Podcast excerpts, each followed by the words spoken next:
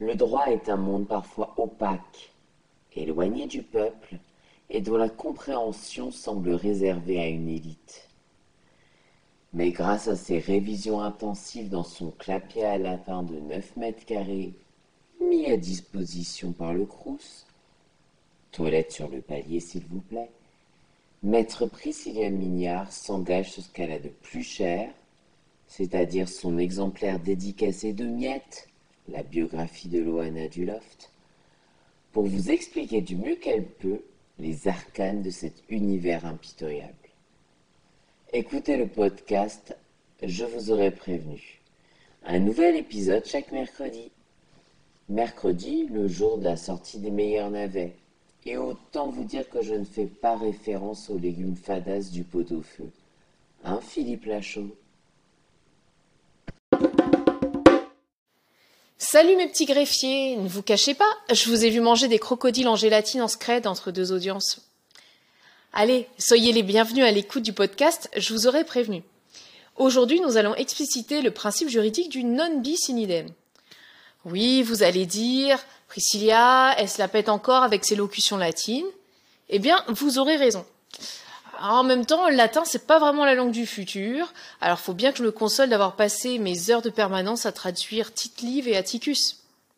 Atticus, le grand-père d'Attique. Ma petite étoile qui s'illumine. Bon, revenons-en à nos moutons d'Ouessant. Oui, j'adore les moutons, je vous expliquerai un jour, rapport à ma végitude. Donc, dans un esprit de sécurité juridique, la locution latine non bis signifie Nul ne peut être poursuivi ou puni pénalement une seconde fois à raison des mêmes faits. Vous voyez, l'intérêt du latin, là, c'est quand même que c'est vachement plus concis que la traduction en français. J'ai comme l'impression de voir un titre d'un mauvais film français. Vous savez, les titres à rallonge.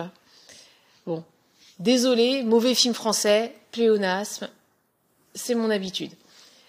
Bref, Non bis in idem, c'est un principe fondamental en France consacré à l'article 368 du Code de procédure pénale.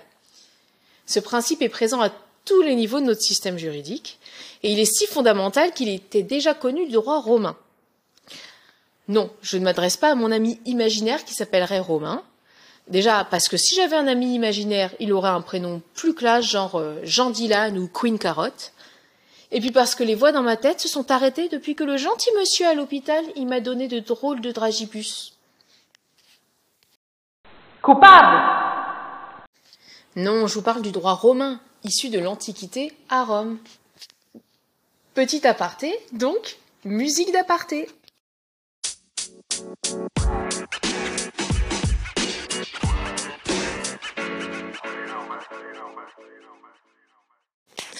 Ah ouais, claque la musique d'aparté.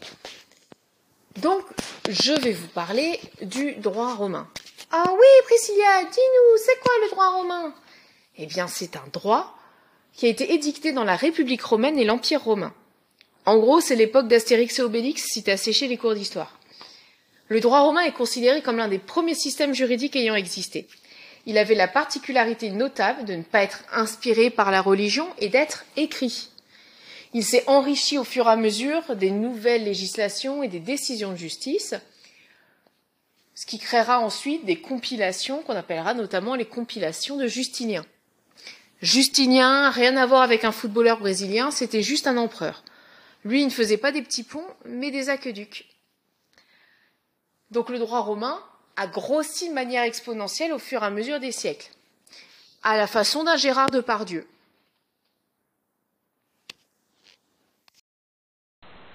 Parjure De par l'influence de l'Empire romain et sa domination sur le monde connu, ce droit est devenu la base juridique de l'Empire byzantin, puis plus tard de l'Europe continentale, et même jusqu'en Amérique latine et en Afrique du Sud. Un vrai parcours de Waffen-SS. Mais attention, c'est pas parce qu'on parle antiquité qu'il faut s'imaginer une grande sagesse et une profonde philosophie. Non, pas que. Ça n'empêchait pas les lois ultra bizarres, comme le droit pour un père de vendre son enfant en esclavage. Ah bah attention, trois fois maximum. Alors vous croyez que ça vient de là l'expression jamais 203 Alors concrètement ton enfant, celui que tu aimes le moins j'imagine, Quand il n'a pas bien rangé sa chambre, tu le vends, puis au bout d'un certain temps de servitude à trimer dans les champs sous les coups de fouet, tu le récupères, et si tu as envie, eh ben tu le revends. Mais trois fois uniquement. Pourquoi cette triste limitation? Peut-être parce que le droit romain était déjà humaniste.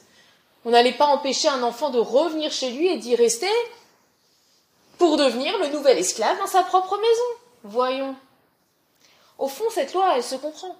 Combien de parents de nos jours seraient ravis qu'elle soit encore en vigueur? Non, en revanche, il y a une loi romaine vraiment terrible et qui m'offusque au plus haut point. Vraiment, elle était scandaleuse. C'était l'interdiction de porter de vêtements de couleur violette. Tout ça pour ne pas revêtir la couleur portée traditionnellement par les empereurs. Mais quelle privation de liberté, quelle torture Et en même temps, quelle preuve de bon goût. Bref, il y a une grosse influence du droit romain, à quelques exceptions près, sur le droit européen en général et le droit français en particulier. Et notamment sur le principe du non bis in et oui, on y revient. Ce principe est à rapprocher du principe de l'autorité de la chose jugée, qui interdit toute nouvelle poursuite contre une personne pour les mêmes faits. En gros, une fois que c'est jugé, euh, on n'y revient plus. Cette règle qui interdit la double incrimination répond avant tout à un souci de protection des libertés individuelles de la personne poursuivie. Il semble évident et juste de ne pas être condamné deux fois pour les mêmes faits. J'ai quelques exemples où il y a bien double sanction.